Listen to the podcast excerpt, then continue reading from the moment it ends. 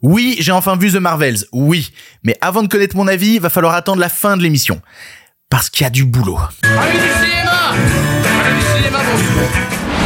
Tous et toutes et surtout à ceux et celles qui ne sont pas d'accord aujourd'hui dans le pire podcast cinéma. On a enfin des infos sur le contrat signé par les acteurs pendant cette grève et il y a autant d'argent dedans que d'inquiétude face à un futur fait d'intelligence artificielle. À côté de ça, c'est lundi, c'est l'heure du micro d'Andrew qui aujourd'hui se pose des questions sur Marvel et a décidé d'interroger les gens à ce sujet. Tu travailles chez Marvel? J'ai travaillé pour Marvel. Oh merde Dans la version audio, un biopic sur Elon Musk par un réalisateur de génie, mais pourquoi faire sérieusement? Et dans la version YouTube, vous ne verrez jamais ce film, car après Batgirl, Warner Bros a encore décidé d'annuler la sortie d'une nouvelle production, avec pourtant John Cena au casting et James Gunn à l'écriture. Il y aura aussi la question du public, et oui, le pinacle de cette émission, bien évidemment, The Marvels. Qu'est-ce que j'ai pensé du dernier film du MCU Ce sera à la fin de l'émission, mais avant, restez pour les autres trucs. Et voilà, c'est le pire podcast cinéma avec vous.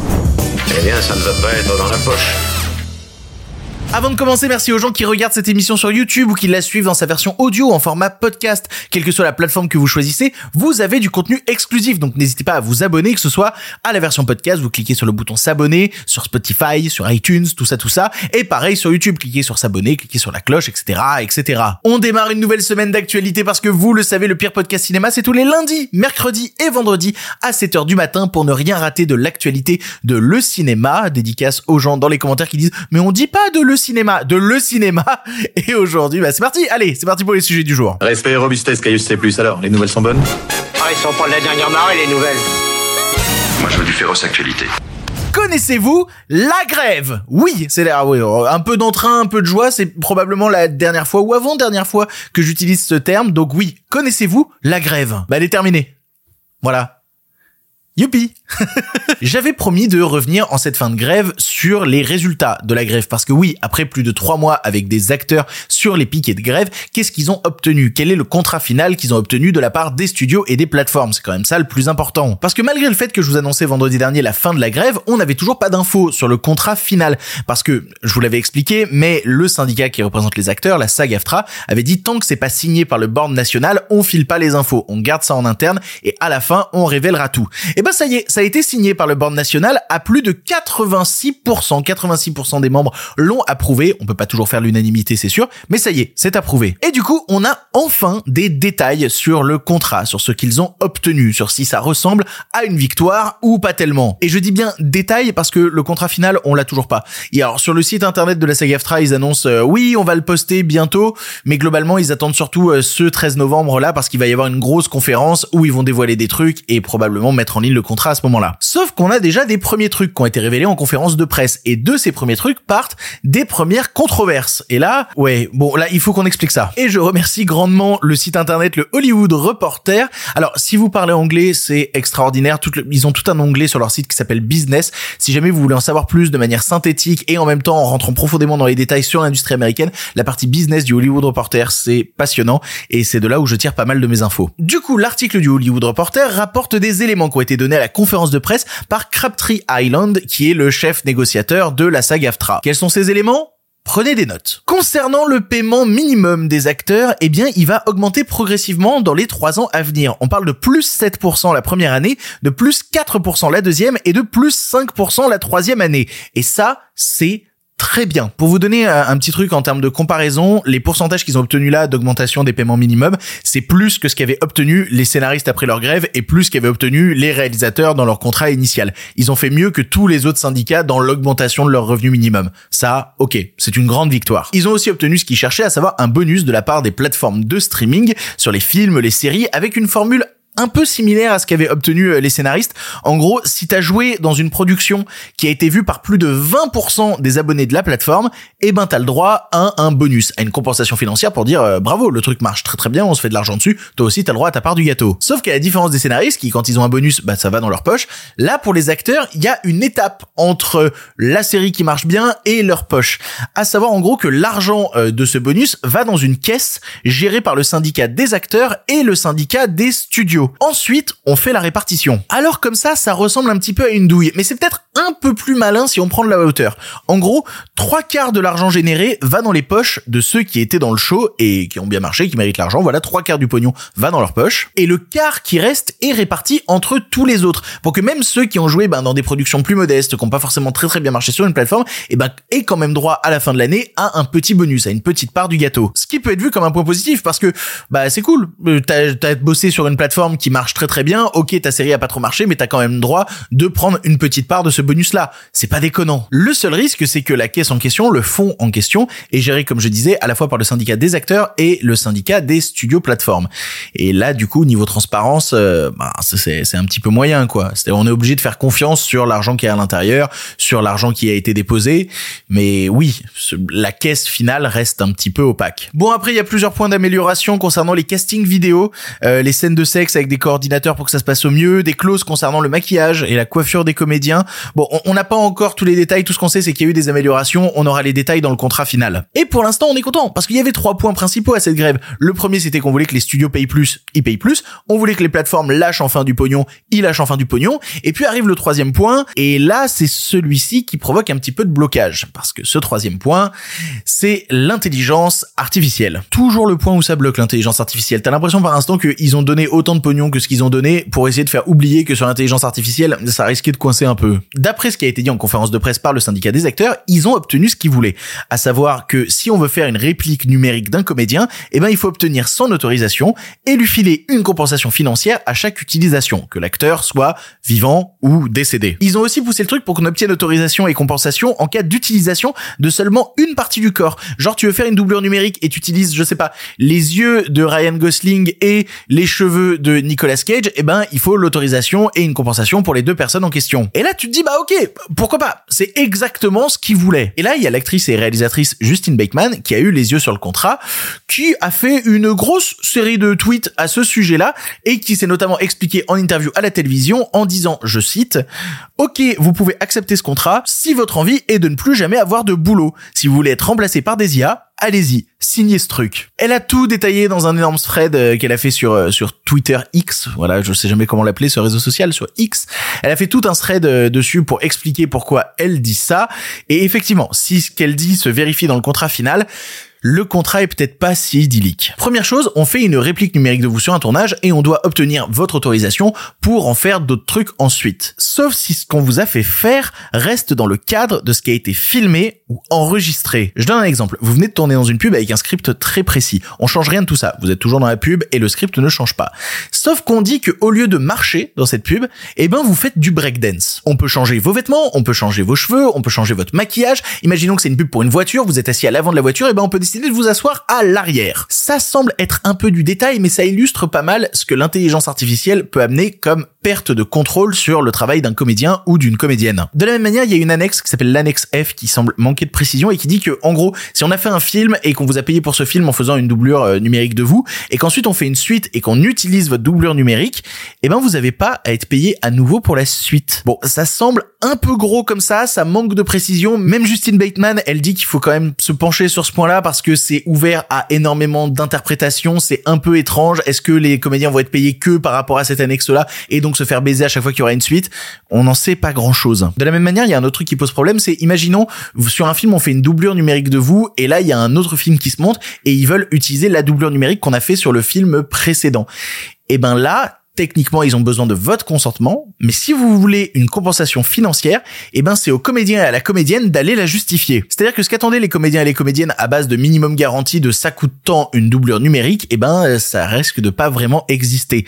Et donc, du coup, ça risque peut-être de dévaluer le marché et de se retrouver dans un truc où des comédiens vont vendre à perte leur image dans plein de productions et du coup, d'autres comédiens seront obligés de vendre à perte à leur tour. La valeur de la doublure numérique va diminuer de plus en plus pour coûter que dalle et devenir une sorte de, de jeton qu'on s'échange de tiens euh, t'as telle carte Pokémon bah tiens non moi je récupère celle-là. Ça fait déjà beaucoup de trucs sujets à interprétation vous me direz mais c'est pas le pire parce que le, gros trou là-dedans c'est une exception qui est fait à, à l'autorisation et à la compensation en cas d'utilisation de doublure numérique si on utilise votre doublure numérique dans un projet qui est un commentaire une critique de l'éducation de la satire de la parodie un docudrama un travail historique ou biographique exactement comme les gens sur YouTube quand ils se font strike qui disent oui mais ça s'inscrit dans telle liberté sur le droit d'auteur blablabla et c'est encore énormément ouvert à interprétation. C'est-à-dire que moi, euh, demain, je dis que je veux faire un truc euh, biographique sur Bruce Willis et que je veux utiliser une doublure numérique de Bruce Willis et une voix faite par intelligence artificielle, j'ai le droit et je dois rien à Bruce Willis, je dois rien à sa famille. Ça a certaines limites quand même. Il y a encore plein de détails qui posent problème. Hein. On revient à la question du doublage dont je vous parlais. On peut changer le mouvement de direction des lèvres pour euh, s'adapter à d'autres langues. Euh, C'était des inquiétudes dont on avait parlé déjà dans une émission il y a quelques temps. Là, pas de compensation. Hein. On fait ce qu'on veut de votre visage. Et la partie que je comprends le moins, qui est vraiment la conclusion de ce truc-là, c'est Justin Bateman euh, qui parle de la venue d'un nouveau terme qui s'appelle synthétique performer.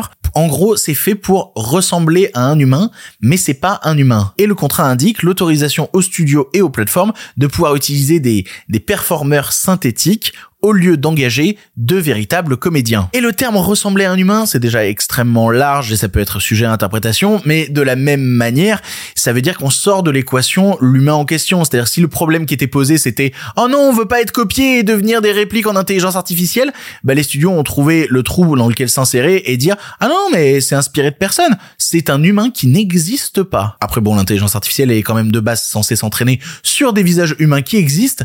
Du coup, où est la limite? Où est la frontière? C'est encore extrêmement flou. Et surtout, cette question de créer des humains de toutes pièces avec de l'intelligence artificielle, ben, ça renvoie directement aux problématiques qu'il y avait avec le sujet des figurants. Bah oui, pourquoi engager des gens? Pourquoi passer des auditions pour des personnes quand on peut juste mettre une, une tripotée de gens qui ont été faits par intelligence artificielle et qui sont des synthétiques performeurs? Tout ça laisse de grosses zones de flou. Et derrière le côté célébration que la grève soit enfin terminée et que des gros chèques aient été signés, eh ben, il va falloir rester extrêmement vigilant pendant les années à venir sur ce que les studios et les plateformes vont décider de faire avec les images des comédiens et des comédiennes, et parfois même pas leur image, juste de l'intelligence artificielle. On aura bientôt le détail et on va pouvoir clore ce chapitre de la grève, mais comme je dis, ça veut pas dire que la lutte est terminée. Va falloir continuer à regarder ce qui se passe, va falloir continuer à suivre les évolutions technologiques et comprendre ce que Hollywood est en train de changer dans la manière même d'utiliser les gens avec qui ils ont bossé pendant des années. Va falloir être attentif à ce qui va se passer.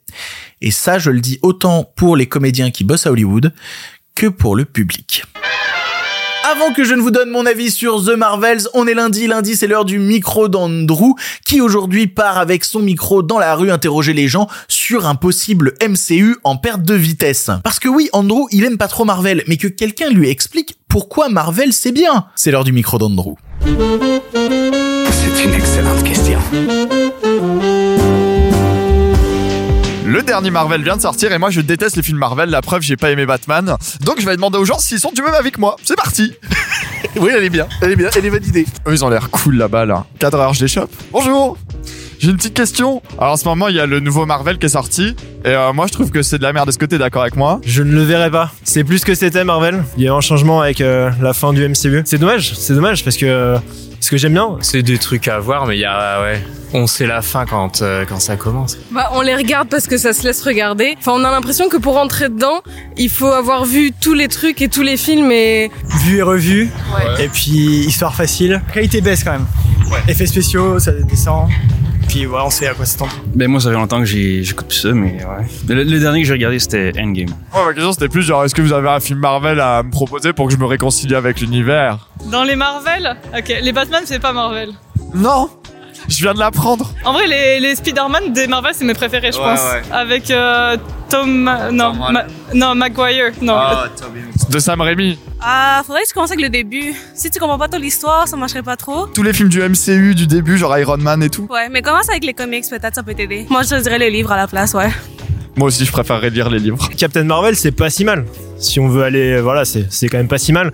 Et si je voulais citer quelqu'un qui qui a dit quelque chose d'intéressant, je pense que Brie Larson, elle va avoir du taf euh, ces prochains jours pour faire la promo du film. Maintenant que la grève est finie, vive le prosecco et puis euh, voilà, on est content. Il a fini tellement bourré après l'émission hier. Oh my god. Bonne journée. Non mais là on a vraiment l'air con, il a personne mais parce que est-ce qu'on serait pas un peu conne Oui. On va se mettre au chaud pour interviewer des gens. Il y a personne dans ce cinéma pourri. Allez, on se casse. Bon, on a enfin trouvé un endroit où il y a beaucoup plus de monde et j'ai fait une fiche avec écrit euh, j'aime pas les films Marvel. Comme ça, j'ai plus besoin d'expliquer le thème aux gens et bah, bah, on va leur poser des questions. C'est parti. Je déteste mon cadreur. Alors en fait, euh, on a un super cadreur par ici qui a oublié de euh, faire la captation du son. Mais si vous voulez quand même voir ce que ça donne euh, quand il y a pas de son, Je préfère The Boys. Ah ouais, vachement bien sur Amazon Prime. voilà ce que ça donne. Allô? Ça va bien? Est-ce que vous aimez les films Marvel? Euh, pas vraiment, je dirais non. Euh, un peu trop euh, fantaisiste, un peu trop américanisé, je pense. Euh, L'histoire de super-héros, c'est pas mon truc.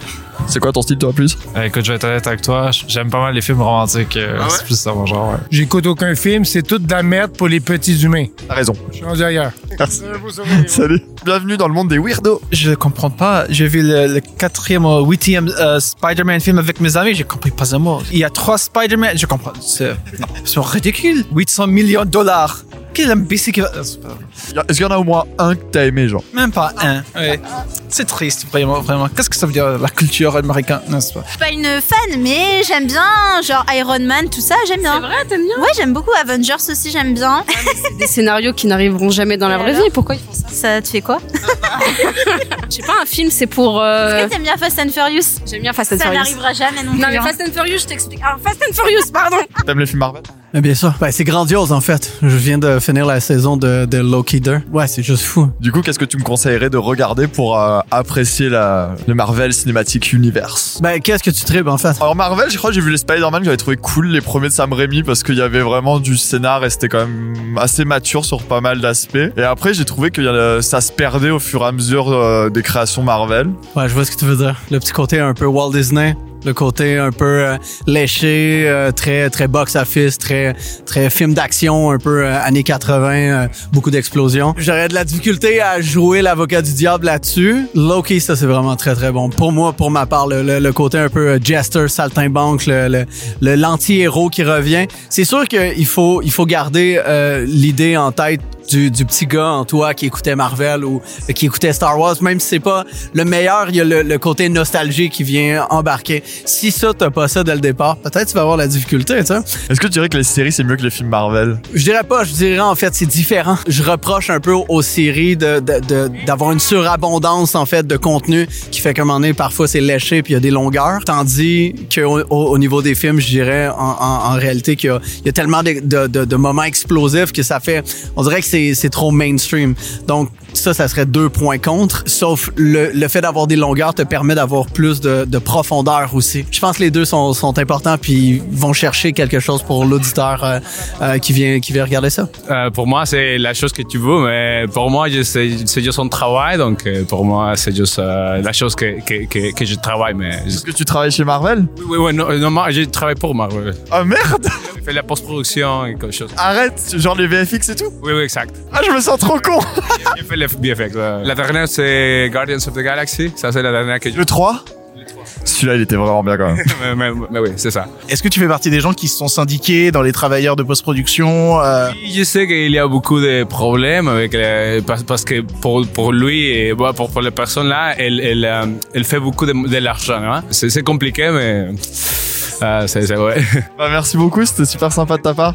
Salut. C'était quoi la probabilité pour qu'on tombe sur un mec qui travaille chez Marvel? Non mais l'irrespect total quoi. Putain, je me sens trop mal. Pancarte de merde là. Moi franchement, depuis que j'ai rencontré un mec qui travaille chez Marvel, euh, je sais plus quoi dire, je suis mal à l'aise, donc je repasse le micro à Victor. Bye. Tu captes toujours de l'autre côté. T'as remarqué ou pas? Et si tu entends ça, c'est que tu es dans la partie podcast de l'émission. En effet, dans la version YouTube, on est en train de parler d'un film qui a été annulé par la Warner Bros. Encore un, et c'est extrêmement triste. Mais nous, de notre côté, on va parler d'un projet de biopic en cours sur Elon Musk. Oui, en effet, un biopic sur Elon Musk. Elon Musk, 52 ans, déjà un biopic sur lui.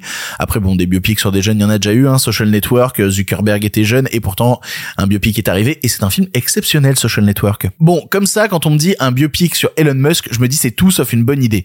Puis, j'essaie de prendre un peu de hauteur, et je réalise qui a le projet entre les mains. Déjà, le long métrage est en développement chez le studio A24, qui est connu pour la qualité de ses projets, et en plus, je passe mon temps à vous dire à quel point j'aime les films A24, donc ça me rassure plutôt. Mais surtout, je découvre que le réalisateur du film, c'est Darren Aronofsky. Et si vous connaissez le bonhomme, vous devriez comprendre ce qui intéresse Darren Aronofsky à vouloir faire un tel film. Darren Aronofsky, toute sa filmographie, c'est filmer la déchéance humaine. Alors, on aime ou on déteste, hein, notamment son dernier film The Whale a fait énormément débat, mais c'est la proposition de son cinéma. On prend des humains et on les voit sombrer dans les pires tréfonds possibles. Alors, je vais pas dire non plus que Aronofsky est nihiliste au possible et déteste tout tous les humains, mais presque, tant il s'évertue à vouloir montrer le pire de l'humanité, le worst case scénario. Et tout l'intérêt, c'est de pas vouloir voir non plus tout le tableau en noir. C'est aussi creuser euh, dans le pire l'étincelle, le petit rayon de lumière, le petit truc pour essayer de tenir à la surface. On explore l'horreur, mais on va chercher un peu de beauté à l'intérieur. Et je vais pas citer toute sa filmographie, hein, mais il y a du plus ou moins tragique à l'intérieur. Hein. Les plus sombres sont clairement euh, Requiem for a Dream, Black Swan, Mother, tiens, ça raconte des destins sans espoir dans la noirceur sans discontinuer.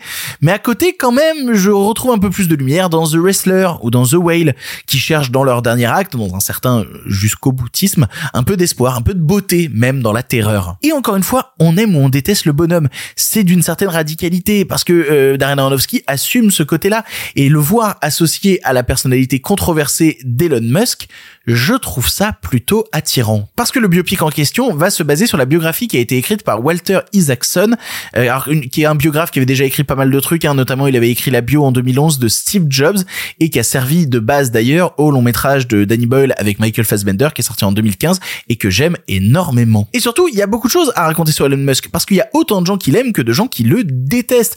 Et d'ailleurs, plus de gens qui le détestent en ce moment, vu les décisions catastrophiques qu'il prend ces dernières années. Mais si on remonte à lui un peu plus jeune, Elon Musk, ben, on peut parler de, de- d'un type avec des obsessions, notamment son obsession pour appeler tout ce qu'il fait X, comme PayPal à l'époque qu'il avait essayé de renommer X et où il s'est fait tège. Euh, Son obsession pour la conquête spatiale, son obsession pour les projets démesurés qui se sont révélés des échecs. C'est un homme, Elon Musk, qui a trop d'ambition, qui parfois a tapé juste, mais qui se révèle surtout à surfer sur des effets de hype pour éviter que le soufflet retombe. Et vu le cinéma d'Aronofsky et tout ce que je vous expliquais plus tôt, bah, je serais étonné qu'il ne traite pas ça d'un côté un peu pitoyable, en fait, comme une critique adressée à une époque et à un homme qu'en est le symbole. Et le plus marrant dans tout ça, c'est de voir Elon Musk qui a fait un post sur son réseau social X pour dire je suis heureux que Darren le fasse, il est l'un des meilleurs. Ouais, alors euh, frérot, je pense que t'es pas prêt pour la rafale que tu vas te prendre avec ce film. Des noms de comédiens pour interpréter Elon Musk commencent à circuler euh, niveau rumeur. On parle de Nicolas Cage, on parle de Rami Malek, on parle de Robert Downey Jr. Alors Robert Downey Jr. c'est un peu pour la blague quand même parce que euh, oui, Iron Man ce serait pas trop Elon Musk, ils ont déjà fait la vanne dans, dans Iron Man 2, c'était déjà lourd à l'époque. C'était vraiment déjà lourd à l'époque. Quoi qu'il en soit, ce projet m'intéresse beaucoup, mais il a déjà sa foule d'ennemis. Je veux dire, entre les haters de Elon Musk et les haters de Aronofsky, ça commence à faire du monde qui tire sur un film dont le scénario est même pas encore écrit. Et de mon côté, ben, un nouveau récit sur un mec pitoyable par un homme qui s'en est fait la spécialité, ah, il faut dire que ça attire pas mal mon attention. Moi j'aime bien le cinéma d'Aronofsky, donc je vais y aller, je vais y aller. Et même si ça parle d'Elon Musk, j'espère que ça suivra toute la ligne directrice du cinéma d'Aronofsky, parce qu'on risque de pas mal se marrer. Les nouvelles n'étaient pas très fraîches, en effet. Il est l'heure de la question du public. Vous le savez, à chaque émission, je poste une story sur Instagram. Suivez-moi sur Instagram. Comme ça, je vous dis, eh, venez, euh, vous pouvez poser une question sur l'actualité du cinéma. Et moi, j'y réponds dans l'émission. c'est toujours compliqué d'expliquer ce truc, dis donc. Et aujourd'hui, c'est une question qui m'a été beaucoup posée parce que c'est des termes que j'ai utilisés dans la précédente émission. Et j'imagine que des gens ont voulu avoir des précisions, mais en gros, on m'a demandé, euh, salut Victor, c'est quoi la différence entre producteur et producteur exécutif? Euh, hello, est-ce que tu peux nous dire la différence entre producteur, prod exécutif, prod délégué, coprod? J'utilise régulièrement ces termes et je comprends qu'ils puissent paraître nébuleux. Et sachez que pour moi aussi ça l'est. Et pas que pour moi d'ailleurs, parce que pour avoir parlé avec des gens qui travaillent dans le cinéma, pour eux aussi, la question reste parfois un peu imprécise et étrange. Donc je vais essayer de vous expliquer ce que moi j'en ai compris. Il y a peut-être des imprécisions à l'intérieur, je vous préviens, mais ça permettra de vous donner une idée quand vous verrez marqué producteur, producteur délégué, producteur, tout ça. Quand vous verrez marqué ça avant un film, ça permettra de vous donner une idée de qui a fait quoi. Déjà, avant de commencer, sachez que il y a des termes qu'on utilise en France et aux États-Unis, et suivant si on les utilise en France ou aux États-Unis, bah ça veut pas dire la même chose. Voilà, juste ça, juste pour commencer, pour vous dire déjà à quel point c'est un bordel. On va d'abord parler des États-Unis et du terme producteur, juste producteur, sans rien d'accolé à producteur. Qu'est-ce que c'est que le producteur aux États-Unis? Bah c'est le type qui va chercher le pognon ou qui va l'apporter de sa poche. Ça peut être euh, ça et d'autres trucs. Par exemple, si tu produis un film pour Warner Bros, bah tu vas chercher le pognon de Warner, tu vas pas apporter ton propre pognon. Alors qu'à côté de ça, il y a des producteurs qui eux décident de filer leur propre argent pour financer des films dans un système indépendant. Et le producteur en question, c'est celui que tu vas voir sur la scène des Oscars recevoir l'Oscar du meilleur film parce que il faut voir le producteur comme euh, le chef d'orchestre du film. C'est lui qui va gérer tout ça. À côté de ça, parfois on voit le terme producteur exécutif. Et à la différence du producteur tout court, c'est un statut un peu plus honorifique. En fait, voyez-le plutôt comme quelque chose d'un cadre légal. En gros, ça permet de garder une trace. C'est un peu la, la blockchain des producteurs. Ça permet de garder une trace de qui a fait quoi et qui a apporté des choses au film, mais qui a pas vraiment bossé sur le film. Par exemple, si vous regardez la série Snowpiercer, eh ben vous allez retrouver en prod exécutif Bong Joon-ho qui a fait le long métrage Snowpiercer. Pourquoi ça? Parce que la série va réutiliser certains éléments qu'on voyait dans le film. Mais cependant, Bong Joon-ho n'a absolument pas bossé sur la série. Mais le statut prod exé, vu qu'on réutilise des éléments à lui, lui permet de toucher un chèque. De la même manière, si vous regardez des films Marvel où il y a eu des réals qui se sont fait lourder avant que le tournage commence, partons notamment, je sais pas, sur euh, Doctor Strange 2 qui devait être réalisé à la base par Scott Derrickson et au final c'est Sam Raimi ou euh, Ant-Man 1 qui à la base devait être réalisé par Edgar Wright mais qui est réalisé par Peyton Reed. Bah si vous allez dans la partie prod exécutif, et ben vous voyez le nom de Scott Derrickson et le nom d'Edgar Wright. Ils ont apporté quelque chose au film, du coup ils ont ce statut-là, mais qui est un statut qui leur permet de toucher un chèque avant tout. Et puis après t'as le terme associé de producteur et là c'est le vrai titre honorifique. C'est-à-dire contrairement au précédent euh, qui touche un chèque, là c'est même pas le but. C'est un clin d'œil en fait. C'est une manière de dire que cette personne-là a participé à un moment à faire avancer de manière importante le film. C'est notamment régulièrement on voit des premiers assistants se retrouver avec le terme de associé de producteur. Parce que oui, effectivement, de par leur poste de premier assistant sur un film, eh ben ils ont permis de faire bouger beaucoup les choses. Et du coup, c'est un peu symbolique. On les met associés de producteurs. Dans, les faits, ça vaut pas grand chose. C'est surtout aussi parce que il y a un cadre légal aux États-Unis. Quand t'as un poste sur un tournage aux États-Unis, bah tu peux pas te permettre de faire quelque chose qui sort du cadre de ton poste. Tu vois, si t'es euh, au son, t'as interdiction de toucher le moindre projecteur. Mais c'est interdit dans le cadre légal. Et ben là, si t'es premier assistant, mais que t'as fait un peu plus que ton boulot de premier assistant, et ben on te met associé de producteur. Parce que comme ça, légalement, bah, t'as fait un peu plus que ton job, mais c'est normal parce que t'es aussi associé de producteur. Vous voyez toute l'idée? En France, alors là, en France, c'est quasiment pas tous les mêmes termes, mais t'as le producteur délégué, c'est lui qui possède les droits de production et c'est le producteur délégué qui va chercher un prod exécutif pour que le film puisse se faire. En gros, le producteur délégué, il a la thune et il appelle le prod exé pour que le prod exé fabrique le film, en tout cas participe à sa fabrication. C'est comme ça que ça fonctionne en France. Mais attention, parce que vous allez voir passer parfois des termes comme euh, directeur de production ou euh, production manager, ça on le voit pas mal aux États-Unis. Ça n'a rien à voir avec l'aspect financier du film et en même temps si un peu, mais en même temps pas tellement. En gros, le production manager aux États-Unis, on verrait ça un petit peu comme un régisseur général en France. Euh, mais si je regarde juste sur le côté des US, euh, il y a un exemple que j'aime bien, c'est voilà, tes production manager, ton boulot, c'est OK, alors on va tourner le nouveau Mad Max, faut déplacer 200 véhicules dans le désert, comment on fait? C'est ça ton boulot, c'est gérer ce truc-là. Mais tu gères pas le pognon, si ce n'est comment il va être dépensé pour que le tournage se passe au mieux. Voilà un petit peu les différentes notions. Vous voyez comme c'est compliqué, comme chaque terme se répond pas de la bonne manière. J'espère avoir été assez précis dans mon explication et qu'on s'y retrouvera. Normalement, vous comprendrez la vraie différence déjà rien qu'aux États-Unis entre prod, prod exé et associate. Normalement, il y a les trois rangs que vous voyez bien. En France, c'est un bordel. C'est un bordel. En plus, entre les gens qui commencent à récupérer certains titres pour se mettre dans une position qui leur permet d'obtenir tel ou tel truc, c'est un merdier. Mais si vous saviez comme c'est un merdier. Et pour avoir rencontré pas mal de producteurs dans ma vie, même moi qui me dit moi je suis machin, moi je suis machin, j'étais genre ah ouais d'accord. C'est c'est incompréhensible. Mais euh, j'ai essayé quand même de donner quelques explications. J'espère que ça vous va. Pour le cinéma, monsieur Leblanc, pour le grand écran, pas pour la petite lucarne. Allez, un film pour finir et on remballe. Vous le savez, à chaque émission, je vous présente un long métrage et aujourd'hui, bien évidemment, vous savez ce que c'est, mais vendredi, ce sera vous. Vous pouvez passer dans l'émission vendredi. Il vous suffit d'envoyer un mail à l'adresse lepirepodcastiné.gmail.com, un audio d'environ 3 minutes et vous passerez dans l'émission. Et aujourd'hui, oui. Allez, on y va. On perd pas de temps. Vous savez de quoi on va parler. The Marvels. You can absorb light. I can see it. And Kamala. Who's Kamala? Hi.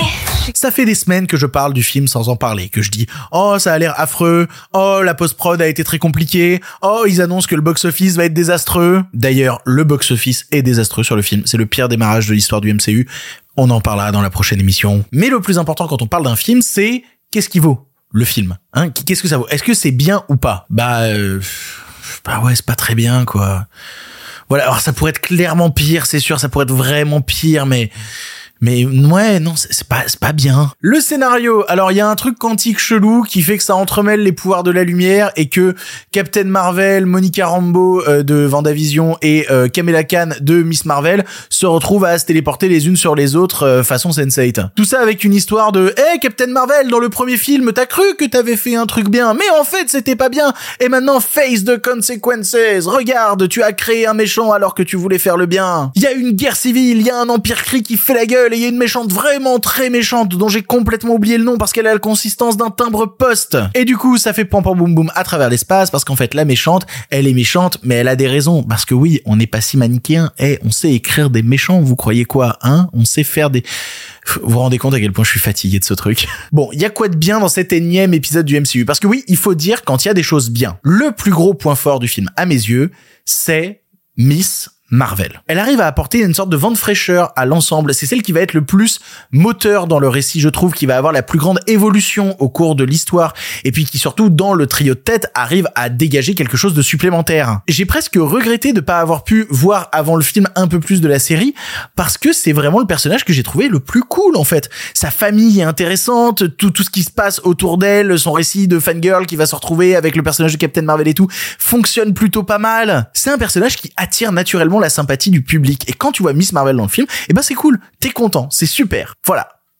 C'était le point positif du film. C'est tout. Oh, Victor, t'es dur. Oui, mais parce que c'est pas bien, en fait. Et c'est pas parce qu'il y a un personnage sympa et que ça me fait plaisir que ça va masquer le fait qu'au fond, c'est tout pété. Et non, en plus, le pire, c'est que c'est même pas tout pété. C'est ça le pire. À un moment dans le film, il y a Monica Rambeau quand ils sont sur une, une planète comédie musicale, on en reparle après, euh, quand ils sont sur ce truc-là, qui se tourne vers Captain Marvel et qui dit, euh, t'as pas l'impression de regarder une fanfiction? Et c'est exactement ça.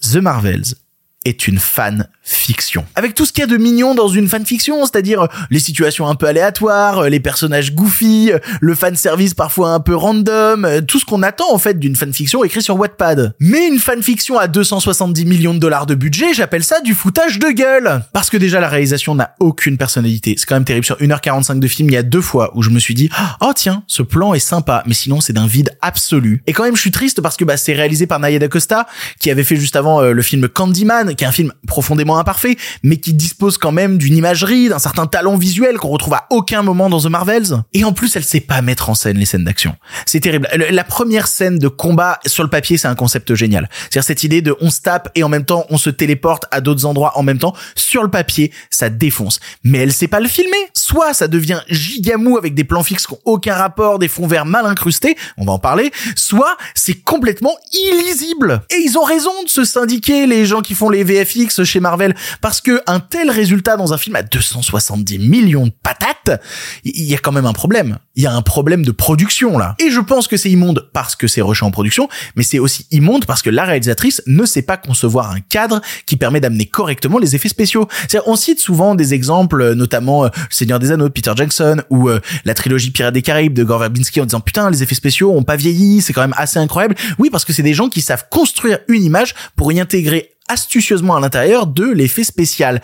Là, c'est jamais le cas. On sous-estime le fait que pour avoir des bons effets spéciaux, eh ben faut avoir un bon cadre à la base. Et là, le cadre n'y étant pas, eh ben c'est dégueulasse. C'est des personnages sur fond vert, on dirait des pantins désarticulés, c'est d'une laideur absolue. Et donc niveau cinéma, niveau image, ça ressemble à une série bas de gamme. Il y a des séries sur Netflix qui ont un meilleur rendu que The Marvels et qui n'ont pas coûté 270 millions de dollars. Et niveau récit, je le répète, c'est une fan fiction. Et imaginez, euh, il y a une planète et en fait sur cette planète, eh ben euh, Captain Marvel elle est mariée et, et s'ils veulent parler en fait, eh ben ils doivent chanter. Ça apporte quoi à l'histoire? Rien du tout, absolument rien. C'est une scène complètement décorrélée du récit qui ne fera jamais avancer les personnages, qui permet juste d'amener un personnage de prince qui est joué par Park Seo Joon, qui est un acteur que j'adore, qui était notamment cette année dans un des meilleurs films de l'année en Corée du Sud, qui s'appelle Concrete Utopia, et je suis extrêmement triste de le voir se corrompre à l'intérieur de ce truc-là, mais cette scène-là, bah, aussitôt vue, aussitôt oubliée, parce qu'elle ne construit rien dans l'histoire. Il y a du filler dans le filler, c'est quand même incroyable. Et imaginez, euh, Goose, bah, en fait, le chat, il a plein de bébés chats aliens, et là, on ferait une scène avec tous les chats mignons, et on mettrait la musique de la comédie musicale Cats en fond. C'est drôle une minute. Ensuite, c'est exaspérant de vide. Et imaginez les filles, pour montrer qu'elles sont trop copines, et ben, on dirait que euh, elles font de la corde à sauter ensemble. Non mais c'est-à-dire là c'est terrible. Je veux dire je peux rien ajouter à ça. Il y a une scène de training montage avec de la corde à sauter quoi. C'est terrible de faire ça quand même. Putain, eh euh, bah, re- rebellez-vous sur Twitter, c'est le moment là. Le problème c'est que maintenant qu'il y a eu les séries, on voit encore plus les personnages qui évoluent pas au sein même des films du MCU. C'est-à-dire Monica Rambeau, tu la prends dans Vendavision, il y a quand même toute une construction vis-à-vis de son personnage, vis-à-vis de ses traumas. J'aime pas mal Vendavision euh, d'ailleurs. Là dans le film là, on reprend une version dévitalisée de Monica Rambeau qui n'a pas avancé contrairement à Vendavision et qui n'avancera pas beaucoup plus pour amener à un final qui n'a juste aucun sens. Parce que la fin est ultra rushée, c'est anticlimatique au possible, il y a jamais aucune dimension épique alors qu'on est, on est, on parle quand même de combat dans l'espace. Et je parle même pas de la scène post-générique qui apporte encore une nouvelle dose de bordel dans le côté multiverse du, du MCU. Vraiment, j'ai le cerveau qui, qui fuit. Donc, est-ce que c'est nul? Je vais pas aller jusque là non plus parce que ça a quand même la politesse de durer euh, moins de deux heures, de durer 1h45, euh, générique compris, ce qui est quand même rare dans le MCU. On se fait clairement moins chier que devant les Mais est-ce que c'est bien? Bah non, c'est pas bien. Non, c'est pas bien. Surtout qu'en plus, le film précédent du MCU qu'on a eu, c'était les Gardiens de la Galaxie 3 et quand tu compares les deux, c'est encore pire. C'est un mauvais épisode de remplissage de série télé qui a coûté beaucoup trop d'argent pour la gueule que ça a. Miss Marvel est cool, le reste est régulièrement affligeant. Et le pire, vous savez quoi? C'est que je suis même pas étonné.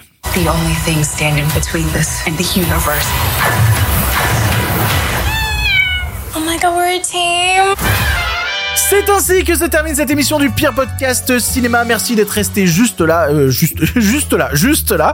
Merci d'être rest- d'être resté jusque là pour écouter l'émission ou pour la regarder. C'est très sympathique. N'hésitez pas à lâcher un commentaire. Vous pouvez le faire même sur Spotify, lâcher des commentaires. Donc n'hésitez pas à le faire. C'était une émission où, où j'ai eu très très peur dans le week-end parce que je voyais plein de news tomber. Il y en a d'autres que je vais essayer d'égrener dans la semaine parce que j'ai vu plein de trucs arriver et vraiment, en fait, c'est fou. La grève se termine et ça y est, l'industrie du cinéma repart pleine vitesse et donc il y a plein de choses qui arrivent. C'est la première fois où je me suis senti en trois mois d'émission en mode Ah, j'ai trop de choses à raconter. Ce qui est plutôt une bonne nouvelle en vrai. C'est plutôt une bonne nouvelle d'avoir trop de choses à raconter que pas assez. Bah ça y est, on y est. Le cinéma redémarre avec son lot de news sympathiques et moins sympathiques. Pour l'instant, c'est terminé. Si vous en voulez encore, Non mais oui, bien sûr, mais c'est fini cette histoire là. Par contre, euh, la prochaine fois, avec plaisir.